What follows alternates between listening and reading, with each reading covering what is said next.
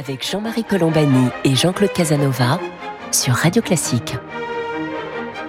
Bonjour et bienvenue dans Commentaire. Jean-Claude Casanova et moi-même, nous sommes heureux de vous retrouver pour cette conversation hebdomadaire qui va porter aujourd'hui sur l'Allemagne, parce que l'Allemagne change et après une période, une longue période où nous étions habitués à, j'allais dire, l'attitude paisible et rassurante d'Angela Merkel, notamment euh, vis-à-vis de, de l'Europe, la donne va changer. Un nouveau chancelier va être euh, nommé et nous sommes en ce moment en pleine tractation pour savoir quelle coalition gouvernera l'Allemagne. Les discussions qui se sont engagées sont des discussions autour du candidat social-démocrate Olaf Scholz, qui est l'ancien vice-chancelier d'ailleurs dans le gouvernement précédent, ministre des Finances, et euh, les libéraux et les Verts se sont concertés pour ensuite ouvrir une discussion avec euh, les sociaux-démocrates pour tenter de former une coalition de gouvernement.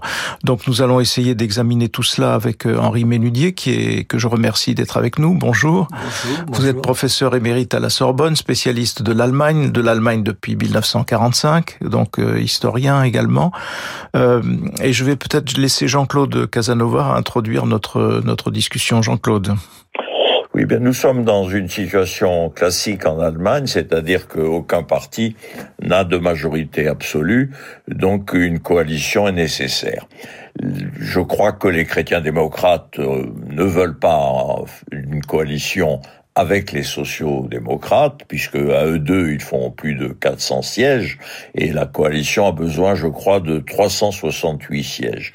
Donc le plus vraisemblable, c'est la coalition dont on parle en ce moment, c'est-à-dire les sociaux-démocrates, les Verts qui ont 118 sièges et les libéraux qui ont, je crois, 92 sièges. Donc ça ferait une coalition d'environ un peu plus de 400 sièges qui aurait la majorité.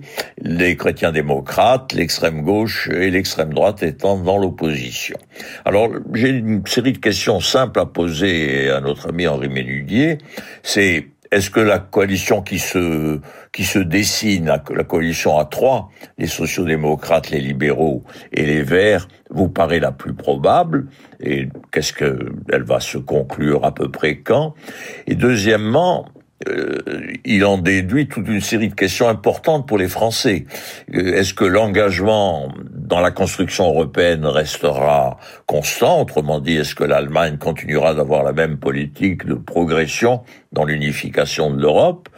Est-ce que l'Allemagne continuera sa politique de stabilité financière et monétaire, c'est-à-dire en gros de chercher l'équilibre budgétaire et la stabilité de la monnaie. Est-ce que, enfin, euh, l'Allemagne s'engagera-t-elle, comme le souhaite la France, dans une Europe plus politique, plus concernée par les problèmes de défense. Alors nous allons commencer, euh, Henri Ménudier, par la première question sur la coalition. Alors il est évidemment impossible de dire quand elle se conclura, mais néanmoins, est-ce que comment regardez-vous les, les, choses? Est-ce que les choses avancent bien? Est-ce que et quels sont les, les aussi les points de divergence qui pourraient empêcher cette coalition de naître? Donc socialistes, verts et libéraux. Oui, il faut voir que c'est un changement très important qui vient de se produire en Allemagne parce que on vivait jusque dans les dernières années avec deux grands partis qui dominaient euh, la vie parlementaire, la vie euh, politique, c'est-à-dire les chrétiens démocrates et euh, les sociaux-démocrates. Et à chaque fois, on avait un gouvernement avec deux partis parce que les majorités absolues ont été très rares. Il y en a eu une, une seule fois en 1957 avec le chancelier Adenauer qui dépassait légèrement les 50%. Sinon, toujours des coalitions à deux. Et c'est un système donc dominé par deux grands partis. Le changement, c'est que les deux grands partis se sont fortement affaiblis position a été euh, érodée et ils sont obligés donc maintenant d'envisager une euh, coalition à trois partis. C'est naturellement beaucoup plus difficile de faire une coalition à trois partis que à deux partis. Mais ce que je trouve tout à fait, euh, je dirais presque extraordinaire, ou du moins c'est un signe, je crois, de la bonne santé de la démocratie allemande, on constate que les deux partis du milieu, c'est-à-dire les, les écologistes, les verts et les libéraux, se sont d'abord d'abord entendu entre eux, ou ont essayé de s'entendre au, moins, et pour euh, décider si avec quel parti, quel plus grand parti, ils vont faire la coalition. C'est-à-dire qu'ils ont le choix, bien sûr, entre le SPD et la, et la, et la CDU. Bon, apparemment, euh, si j'ai bien suivi les affaires de cette semaine, la coalition euh, se dirige plutôt vers une coalition SPD, Verts et libéraux. Vous avez demandé euh, quand va se terminer cette négociation. Euh, je crois qu'une date été plus ou moins fixée. Ce serait les vacances, les vacances de Noël. On veut sans doute éviter ce qui s'est passé en 2007, où les tractations ont duré pendant près de cinq ou six, cinq ou six mois, ce qui naturellement était très embêtant pour les partenaires de les partenaires de l'Allemagne. Il faut aussi rappeler peut-être Henri Ménulier que dans les mœurs politiques allemandes, quand on négocie une coalition, on négocie le programme de gouvernement euh, détail par détail, euh, sous-article par sous-article. Et donc ça prend un temps infini parce que tout doit être codifié et ensuite il ne reste plus qu'à qu'à appliquer. Ça, c'est une des grandes particularités du système allemand. Oui, c'est pour ça que les négociations sont, sont très longues et euh, l'avantage c'est que ça permet quand même de désamorcer un certain nombre de désaccords ou de conflits qui peuvent se produire entre les euh, entre les partis. Mais une fois que le, ce qu'ils appellent le Koalitionsvertrag, le traité de coalition, est adopté par les partis et signé euh, officiellement, ça devient la, ça devient, si vous voulez, euh, le, le, programme officiel du gouvernement, du gouvernement fédéral. Et ensuite, on regarde point par point, selon, selon les mois, qu'est-ce qui a été réalisé, qu'est-ce qui n'a pas été réalisé, et on essaie donc d'avancer de cette, de cette façon-là. Alors dans le stade actuel des discussions, on disait qu'il y aurait un obstacle majeur euh, pour former cette coalition, c'est l'obstacle fiscal. Parce que face à ce qui s'est passé, la pandémie et la situation euh, du coup qui en, qui en est résultée, notamment pas seulement en Allemagne, mais évidemment partout, euh, la question se pose de savoir comment refinancer les choses d'une part, mais surtout aussi comment financer la transition écologique.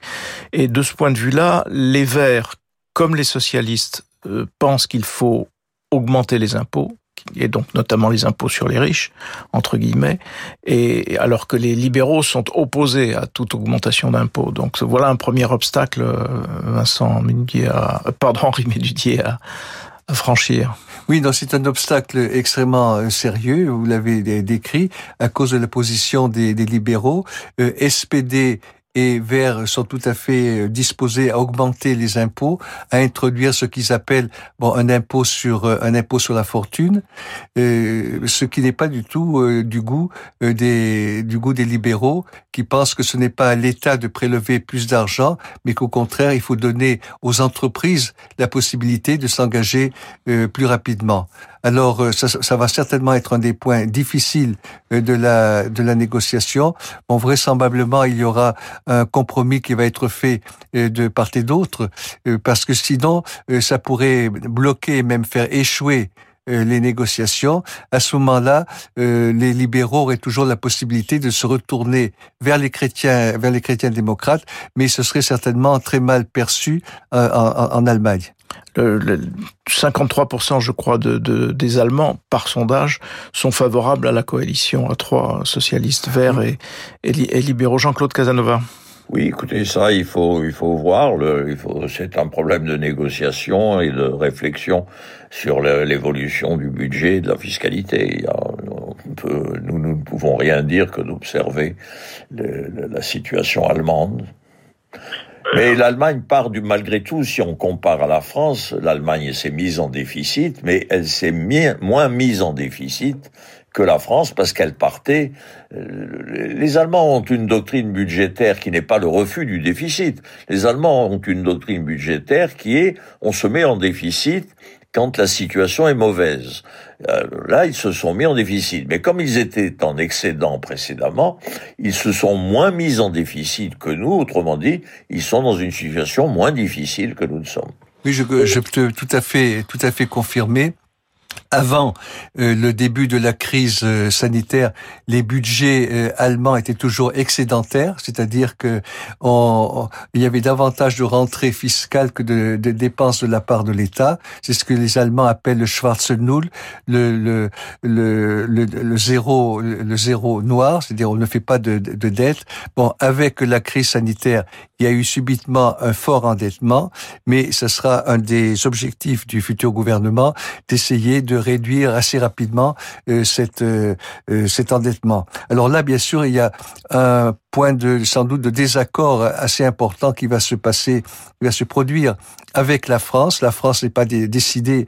La France a d'abord un taux d'endettement beaucoup plus élevé que l'Allemagne, qui est frais du côté du côté allemand, et la France n'est pas décidée à réduire aussi rapidement que les Allemands cette dette.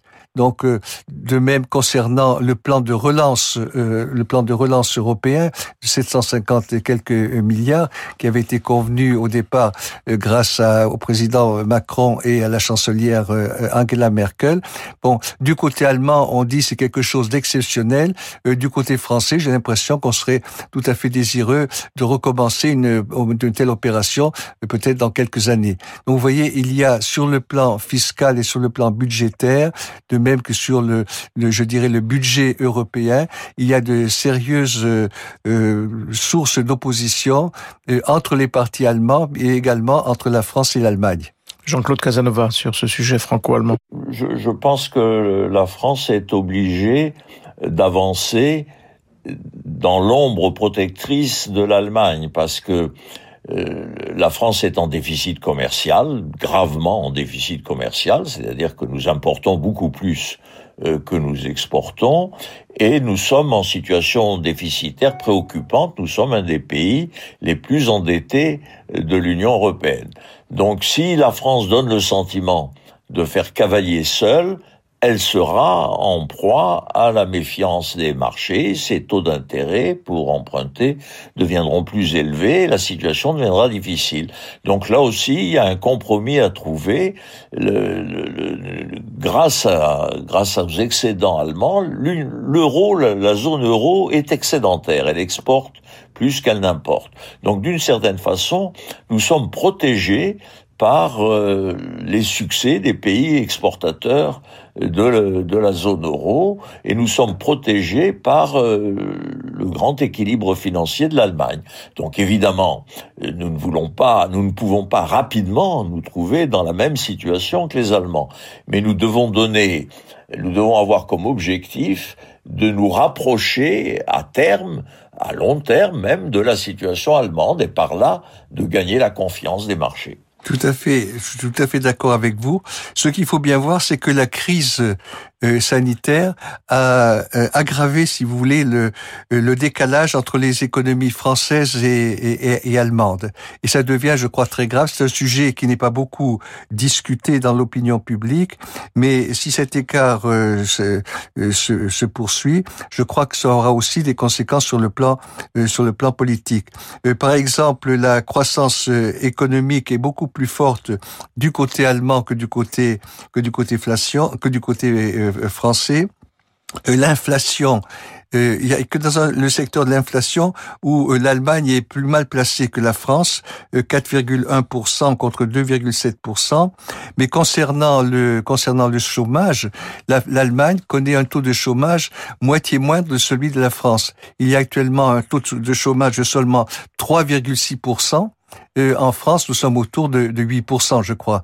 Donc, Autant dire que l'Allemagne est en plein emploi. oui, elle est plein emploi. La, France, la France baisse quand même assez sensiblement son taux de chômage. Oui, mais les chiffres sont là. 3,6, ce sont les derniers chiffres qui ont été publiés là ces, ces jours derniers. 3,6% du côté allemand, 8% du côté euh, du côté français. Oui, mais écoutez, la France en même temps est en période électorale et donc euh, les grands, dans la période précédant l'élection, l'essentiel est de rassurer et après l'élection, la France déterminera son axe en fonction des résultats obtenus et sa situation relative par rapport à l'Allemagne et au sein de la zone euro. Mais en même temps, l'ensemble de l'économie mondiale connaît des difficultés, va connaître les difficultés de la reprise, le risque d'inflation, etc. Il est trop tôt pour euh, pour savoir ce qui va se passer politiquement. Jean-Marie Colombani et Jean-Claude Casanova sur Radio Classique. Vous écoutez Commentaire, nous sommes avec euh, Henri Méludier qui est professeur euh, spécialiste euh, des questions allemandes, spécialiste de l'Allemagne depuis 1945, professeur émérite à la Sorbonne, et nous parlons donc de la situation née des élections qui viennent de, de s'achever. Il y a une question sur laquelle je voulais revenir avant qu'on revienne sur la question européenne. Euh, Henri Ménudier, avec vous, c'est vous disiez tout à l'heure les deux grands partis sont affaiblis et sont sortis affaiblis en effet des urnes puisqu'ils ne peuvent pas euh, à eux seuls constituer une majorité. Ils sont obligés de, de, de faire des coalitions de plus en plus larges puisque maintenant c'est une coalition à trois. Comment analysez-vous pardon ce, cet affaiblissement? Et est-ce que les Allemands ont eu une recette pour euh, faire baisser l'extrême droite. Parce que rappelez-vous, il y a quelques mois seulement, euh, tout le monde craignait de nouveaux progrès de l'AFD, du parti d'extrême droite, en disant mais l'Allemagne euh, est tentée à nouveau par ses vieux démons, ainsi de suite. Et ces élections ont montré au contraire une baisse de l'extrême droite. Est-ce comment comment analysez-vous cela? Parce qu'en France, on connaît bien les raisons du déclin des grands partis. Il y, a, un immense mouvement de défiance vis-à-vis -vis des, des, des politiques et des partis politique, pas seulement des partis d'ailleurs. Euh, Est-ce que c'est le même phénomène en Allemagne et comment les Allemands ont-ils réussi à, contenir l'extrême droite Henri Ménudier Oui, alors l'affaiblissement des deux grands partis est très net. Euh, concernant les chrétiens démocrates, il faut se souvenir que Adenauer a eu la majorité absolue en 1957, il a dépassé les 50%, et ensuite, pendant de nombreuses législatures, l'Allemagne, euh, les, les chrétiens démocrates ont obtenu plus de 40% le, la première fois où ils ont dégringolé en dessous de 40%, c'était la dernière, le, la dernière candidature de, de, de Kohl. Euh, c'était en 1900, attendez que je me trompe pas, en 1998, où euh, Kohl a obtenu moins de 40%. Ça a été vécu comme, un, euh, comme une grande défaite. Bon, maintenant, on est dans la zone des 20%. 24,1% 24, seulement pour euh, la CDU le, le 26, 26 septembre. Donc on voit que c'est une dégringolade extrêmement euh, importante. Si on regarde après au niveau euh, régional, eh bien la CDU ne vient en tête que dans un seul land, dans la région de la région du Bade-Württemberg. Partout ailleurs, ce sont les autres les autres partis. L'extrême droite dont vous parliez vient en tête dans deux régions, dans deux lenders en Allemagne de l'Est. Et sinon, dans les 14 lenders qui restent, il y a 16 lenders en tout, dans les 14 lenders qui restent, c'est le SPD qui vient, euh, qui vient en tête. Donc vous voyez l'ampleur de la défaite des, chrétiens démocrates. Bon, les sociaux-démocrates euh, sortent euh, soi-disant vainqueurs de cette élection, mais il faut pas oublier qu'ils sont quand même considérablement affaiblis si on compare un tout petit peu avec le passé. Parce que là aussi, du temps de Willy Brandt ou Helmut Schmidt, la le SPD dépassait nettement les 40%. Et puis peu à peu, il est tombé dans la zone des 20%, puis dans la, zone des 30% et dans la zone des, des 20%. Et il faut se souvenir que aux dernières élections de 2017, le SPD n'avait plus que 20,5% des voix. Bon, cette fois-ci, il a 25,7%. Il a un peu progressé, mais vous voyez que si on compare par rapport au passé, ça a beaucoup changé. Alors, la question qui se pose, effectivement, pourquoi cette, euh, cet affaiblissement et des chrétiens démocrates et des sociaux-démocrates? Je crois que c'est un, un, phénomène que l'on peut constater dans l'ensemble de l'Europe. Regardez en France les, grandes les grands partis qui dominaient le système politique, comme les communistes, comme les socialistes ou comme les gaullistes, se sont considérablement, euh, considérablement euh, réduit. Je crois qu'il y a un phénomène d'usure euh, qui s'est produit. C'est très net pour la CDU de CSU. Ces années de gouvernement euh, Merkel ont conduit à un affaiblissement de la CDU de CSU parce que c'est la politique gouvernementale qui comptait. Le programme de, du parti lui-même n'avait aucune importance et Madame Merkel s'est arrangée à écarter tous ses rivaux, surtout euh, masculins, pour rester bien en place euh, à la, à la chancellerie. Alors, il y a aussi le fait que la religion, que les syndicats jouent un rôle beaucoup moins important euh, qu'autrefois et, par, et, par ailleurs, il y a la percée, si vous voulez, des moyens de, de communication sociaux qui jouent un rôle décisif maintenant. Les, euh, les citoyens n'ont plus besoin de la propagande des partis politiques pour être informés sur euh, les choix gouvernementaux ou sur l'évolution de la politique dans leur pays. Jean-Claude Casanova. Oui, mais euh, arithmétiquement, les chrétiens démocrates et les socialistes euh, pourraient constituer une majorité, mais je crois que ni les uns ni les autres ne le souhaitent. Je pense que les chrétiens démocrates veulent, là il faut demander à notre ami ce qu'il en pense, les chrétiens démocrates veulent dans l'opposition se renforcer et les socialistes veulent prouver qu'ils peuvent progresser en, dirigeant le, le, gouvernement. Donc d'une certaine façon, l'un et l'autre euh, sont contents de, accepteront, je crois, euh, les uns d'être au pouvoir et les autres d'être dans l'opposition. Tout à fait d'accord. C'est-à-dire que les Allemands souhaitent véritablement un changement. Euh, on avait eu une première grande coalition entre 1966 et 69 qui était dirigée par le chancelier chrétien-démocrate euh, Kurt Georg Kiesinger. Et ensuite, on a eu donc euh, trois grandes coalitions avec Madame avec Madame Merkel. Elle a fait quatre mandats, un mandat avec les avec les libéraux et les trois autres mandats, les trois autres législatures avec les sociaux-démocrates. Donc et les deux, les huit dernières années, c'était avec les sociaux-démocrates. Et cela entraîne, bien sûr, alors ça permet de stabiliser le pays, mais ça contribue aussi à aseptiser un peu le débat euh, politique parce que les deux pays, les deux partis sont obligés de se faire euh, des concessions pour arriver au, au pouvoir, pour rester au pouvoir. C'est-à-dire qu'ils perdent un peu de leur identité et c'est ce qui est reproché à Madame Merkel, de même que le fait de travailler longuement avec le SPD a obligé Madame Merkel à s'orienter plutôt vers la gauche que vers la droite. C'est ce qui a permis de laisser un espace libre qui a donné naissance au parti euh, AFD, à l'extrême droite. Mais cette extrême droite que l'on pensait euh, en progression, en fait, est en recul. Elle a reculé, même si il faut regarder aussi, vous le soulignez tout à l'heure, euh, régionalement. Donc, je, vous repose un petit peu ma question. Est-ce est quelle est la recette allemande pour faire reculer l'extrême droite?